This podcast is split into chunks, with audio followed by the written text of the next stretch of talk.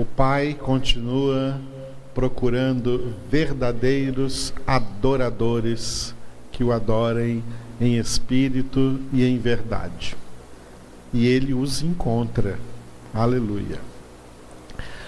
Vamos meditar agora no versículo 9 do Salmo de número 68.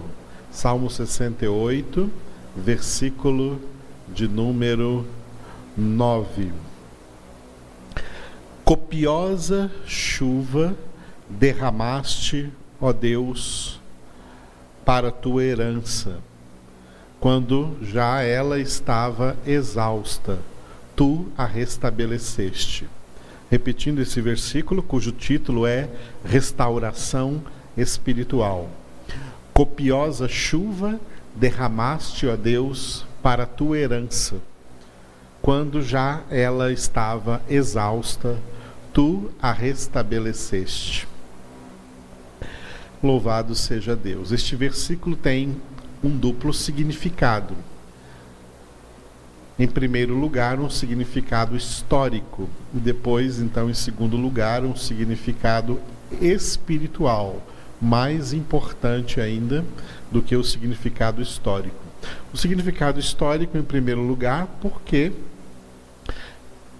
esse salmo como outros salmos do Saltério, registra a peregrinação do povo de Israel pelo deserto, após a saída do Egito, após o acampamento ao pé do Monte Sinai, a partida então para a terra prometida. Durante esse período de tempo, o Senhor esteve ali operando na vida deles, em favor deles, muitos sinais e manifestando, manifestando a sua provisão sobre a vida de todos eles. Mas para nós hoje o mais importante é que aquela viagem representa a nossa atual peregrinação para a casa do Pai peregrinamos para a casa do Pai, a nova Jerusalém no céu, né? a nova Canaã, digamos assim, a nova terra prometida, terra definitiva, a casa do Pai, o céu. É a nossa jornada que não é física, ela é espiritual. A jornada deles foi física, foi literalmente através de um deserto. A nossa agora é através de um deserto espiritual o mundo, como tenho dito nesses últimos dias, por causa desse salmo, é um mundo onde se apresenta uma realidade espiritual de aridez espiritual.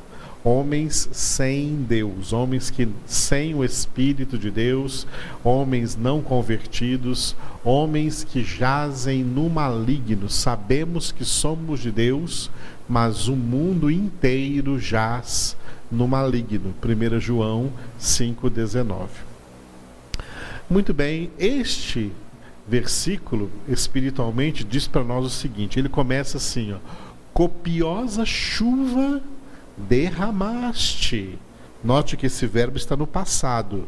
Ele está orando a Deus, dizendo: copiosa chuva derramaste, ó Deus, para a tua herança. Primeiro lugar, o que é essa copiosa chuva? Essa copiosa chuva que Deus derramou é a salvação em Cristo Jesus.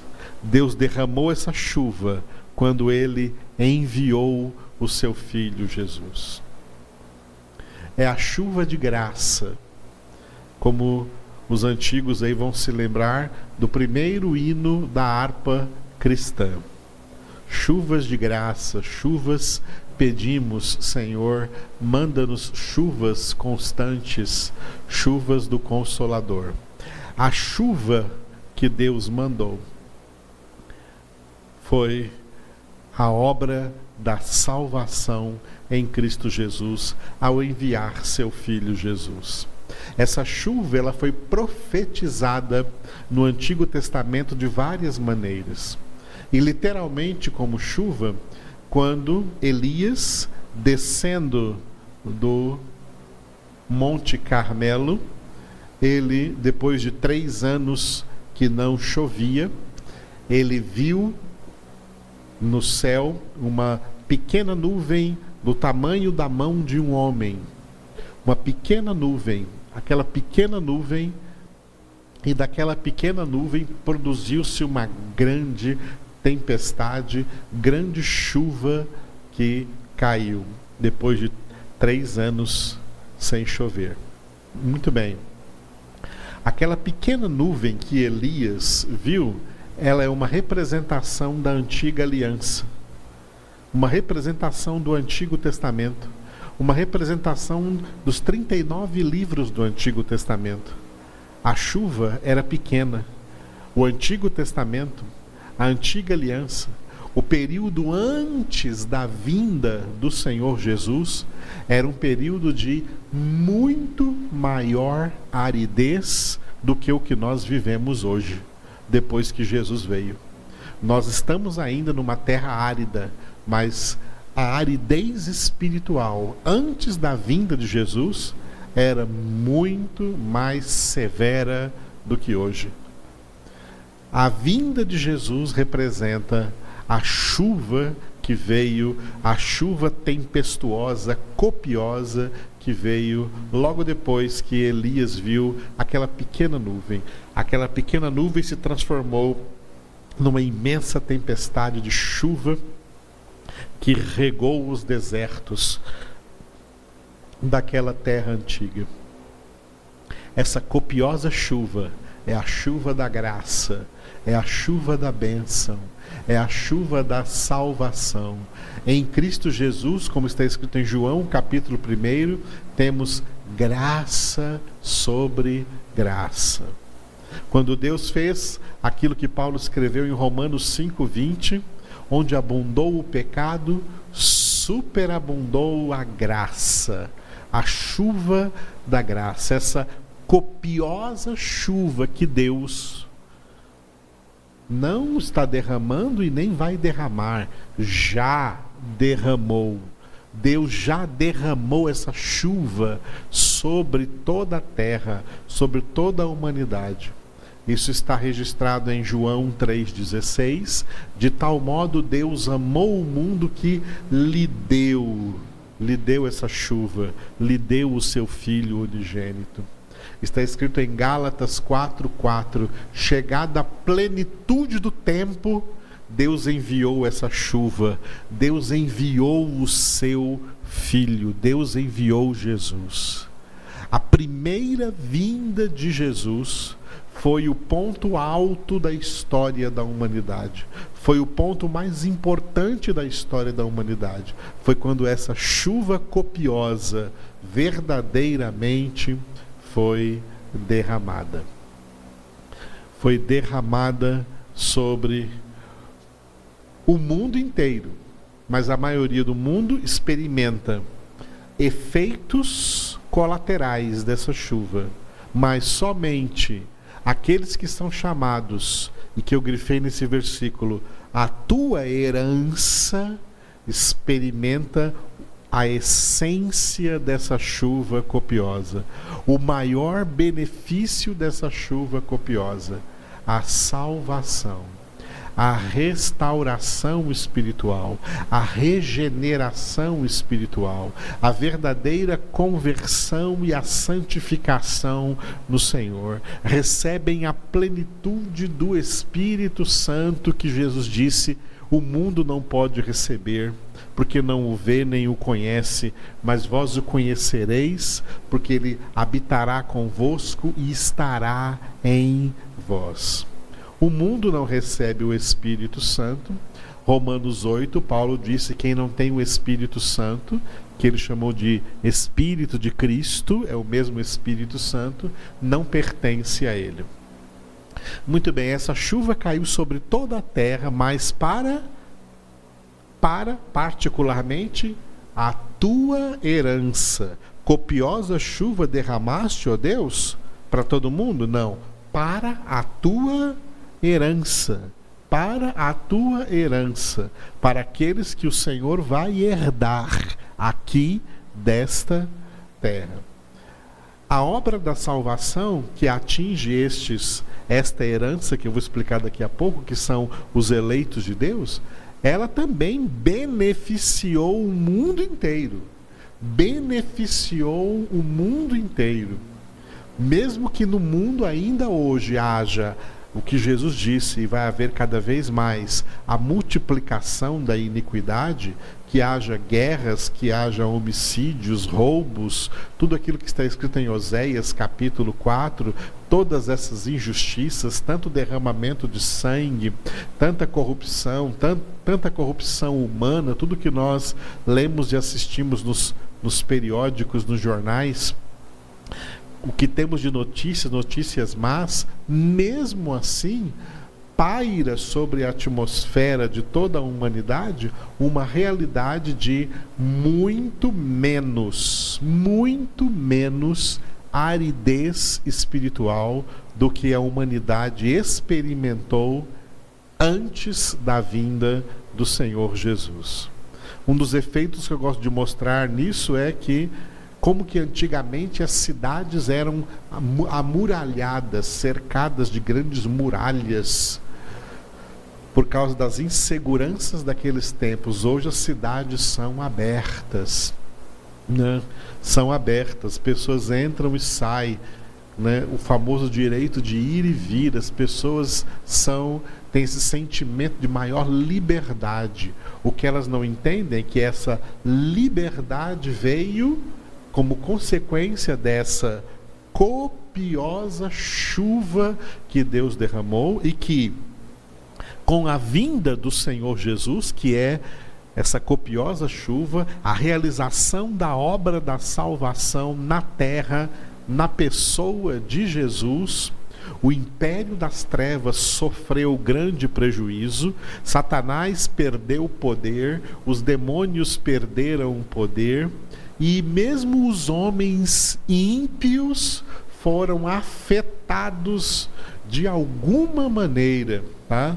Muitos foram afetados até com religiosidade, que os abrandaram um pouco mais. A religiosidade deles abranda um pouco a sua carne, e outros foram afetados assim por elementos da sua própria consciência e assim por diante não foram convertidos, não foram reavivados, não foram nascidos de novo, mas foram afetados. A humanidade inteira é afetada pela obra da salvação em Cristo Jesus. Ele é, como diz no último livro do Antigo Testamento, Malaquias, último capítulo, capítulo 4, o sol da justiça trazendo salvação nos seus raios. Esse sol nasceu com a vinda de Jesus. É como se antes da vinda de Jesus o mundo estivesse numa noite e agora o dia se tornou claro porque Jesus já veio. À medida que se aproxima a segunda vinda de Jesus, é como se fosse um dia de novo passando. O sol vai se pondo, vai chegando a noite, por isso que vemos as coisas ficarem mais difíceis.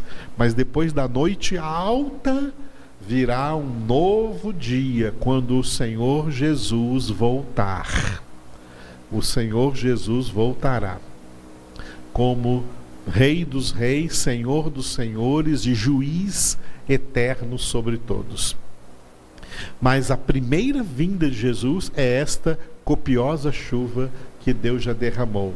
E todo mundo, o mundo inteiro, a humanidade inteira, recebe os benefícios que se dão a efeito dessa chuva copiosa. Mas quem recebe o maior benefício exclusivamente a herança de Deus. Por isso, copiosa chuva derramaste, ó Deus, para a tua herança. Quem é a herança de Deus? A herança que já estava exausta, quando já ela estava exausta, tu a restabeleceste. Aquelas pessoas que já estavam com suas almas cansadas, exaustas da situação de pecado, da escravidão no império das trevas. O Senhor as restabeleceu, fazendo o quê? Colossenses 1, 13 e 14. Libertando-as do império das trevas e transportando-as para o reino do Filho do seu amor, em quem tem a redenção, a remissão dos pecados. Aquelas pessoas que experimentam a obra da salvação em suas vidas, a herança de Deus. Estas são a herança de Deus. Por isso esse versículo diz isso de uma forma exclusiva e particular. Copiosa chuva derramaste, ó Deus, para a tua herança. É claro que todos são beneficiados, mas a tua herança são os maiores beneficiados. A herança de Deus é a comunidade dos salvos, a comunidade dos poucos escolhidos Mateus 22, 14, Jesus disse: Muitos são chamados, mas poucos escolhidos.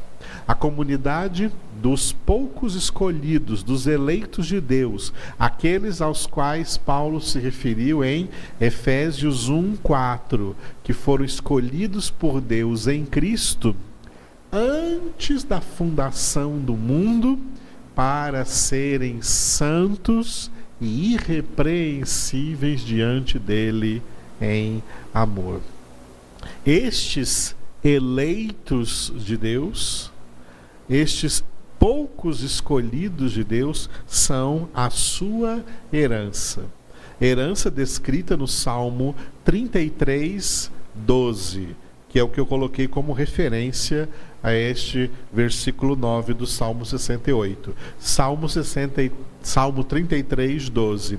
Bendita a nação cujo Deus é o Senhor, o povo que ele escolheu para sua herança. Repetindo, bendita a nação, aqui de propósito, eu já escrevi neste slide esse versículo corrigido. Na sua Bíblia você vai encontrar feliz a nação cujo Deus é o Senhor. Em hebraico não está escrito isto: feliz a nação, mas bendita ou abençoada a nação cujo Deus é o Senhor. O povo que ele escolheu para sua herança. Quando se lê neste versículo, bendita a nação cujo Deus é o Senhor, não está se referindo a nenhuma nação da terra não está se referindo ao Brasil, não está se referindo a Israel, não está se referindo aos Estados Unidos ou a qualquer outra nação da terra. Nenhuma nação da terra é bendita. Pelo contrário, todas as nações da terra são malditas, porque elas são compostas de seres humanos que estão incluídos em Romanos 3:23. Todos pecaram e carecem da glória de Deus, todos pecaram e destituídos foram da glória de Deus.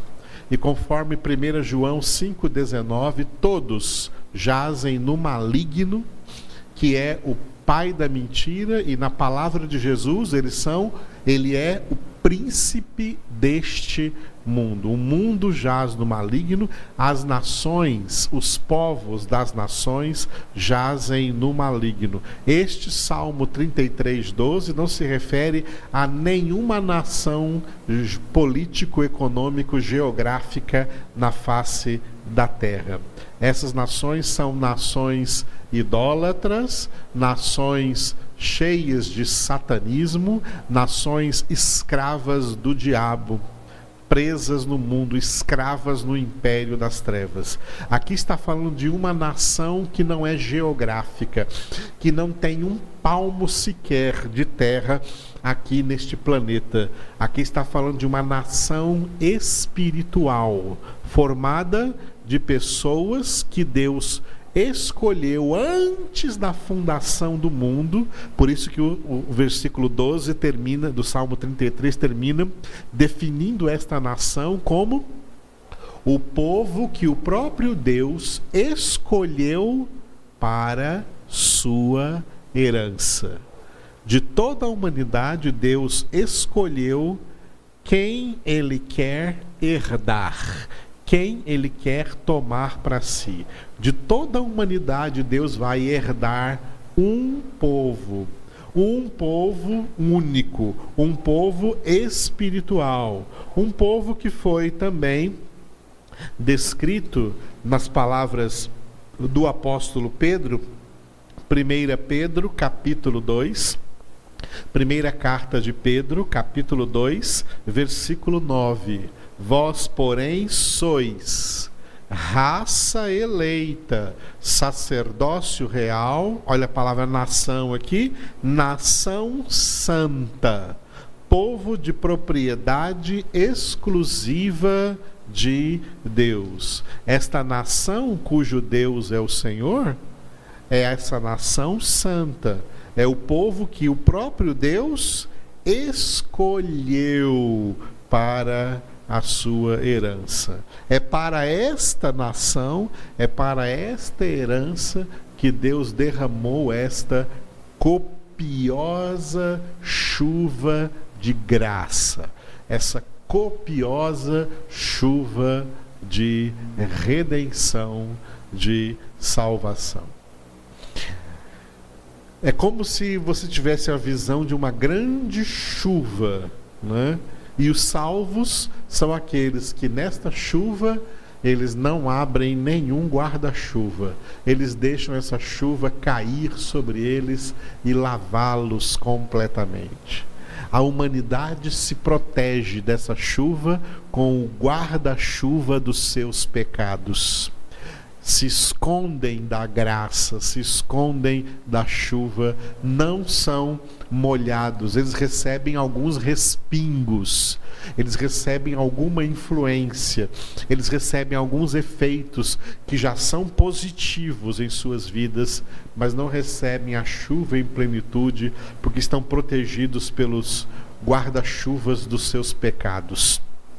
Os remidos são aqueles que não têm guarda-chuva. A chuva caiu sobre eles. A chuva da salvação os lavou completamente dos seus pecados, das suas iniquidades. É uma chuva de restauração, de restabelecimento. Eles estavam com suas almas exaustas e são por essa chuva copiosa, restabelecidos em Cristo Jesus. Ele é o nosso Salvador. Aleluia! Ele é a nossa salvação. Atos 4,12: Em nenhum outro há salvação, porque debaixo do céu nenhum outro nome foi dado entre os homens pelo qual importa que sejamos salvos. A humanidade inteira em Adão caiu numa tremenda aridez espiritual.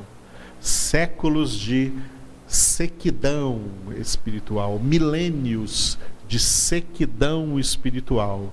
E para toda essa realidade histórica que domina sobre a humanidade, Deus derramou uma única chuva, uma chuva copiosa. O nome dessa chuva é Jesus. Jesus. Jesus é essa chuva. Deus já mandou essa chuva. Algum tempo atrás surgiu um cântico que foi muito cantado nas igrejas, baseado nessa passagem do profeta Elias, né? que viu no céu uma nuvem tamanho da mão de um homem, e a música se tornou muito famosa porque ela faz parte desse, desses avivamentos emocionais, pseudo-avivamentos emocionais que vieram, né? E as pessoas choravam e cantavam: faz chover, faz chover. Não, Deus não vai fazer mais chover, ele já fez. O verbo está no passado. Copiosa chuva derramaste. Ele não está derramando e nem vai mais derramar. Ele já derramou. Essa chuva já veio. Essa chuva já veio. Só que os únicos que experimentam em plenitude os seus efeitos, efeitos de redenção, efeitos de salvação, são aqueles que fazem parte da sua herança.